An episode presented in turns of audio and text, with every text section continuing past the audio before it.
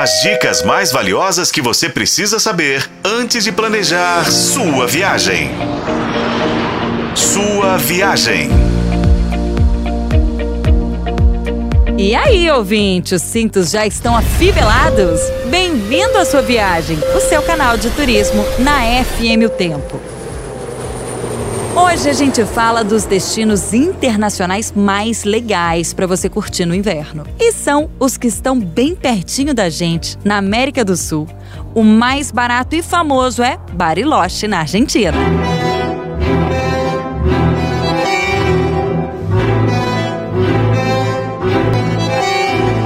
Destino tem tanto brasileiro que é chamado de Brasiloche. É mole? E com 6 mil reais você faz uma viagem de 7 dias para lá, incluindo aéreo e hospedagem.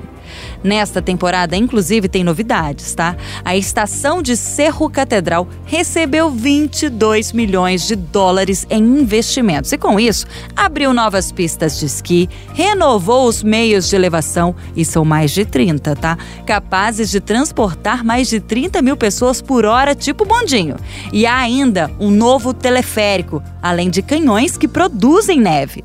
A Aerolíneas Argentinas também inaugurou quatro frequências diretas partindo de São Paulo. Além de Bariloche, a Argentina tem El Calafate e Ushuaia, na Patagônia Argentina.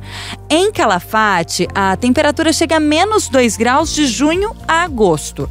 Lá, a principal atração é o Glaciar Perito Moreno, uma das paisagens mais lindas do mundo, sem sombra de dúvidas. É a única geleira do planeta que, mesmo com o aquecimento global, só aumenta.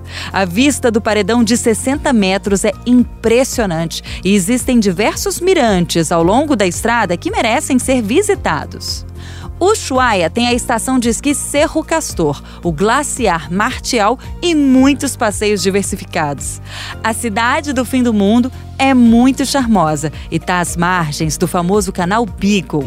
Mas por que desse nome, Renata? Cidade do fim do mundo.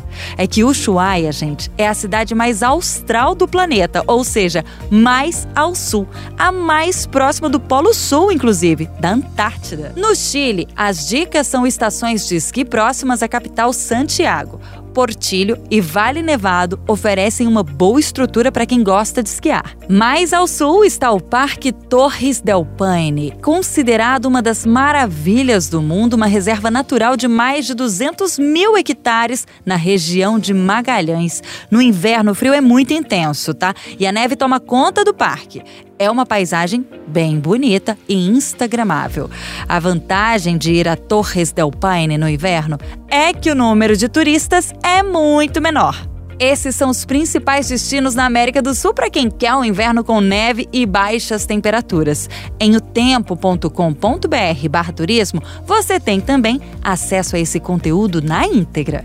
Com colaboração de Paulo Campos, eu sou Renata Zacarone e este foi o podcast Sua Viagem. Acompanhe pelos tocadores de podcast e na FM O Tempo.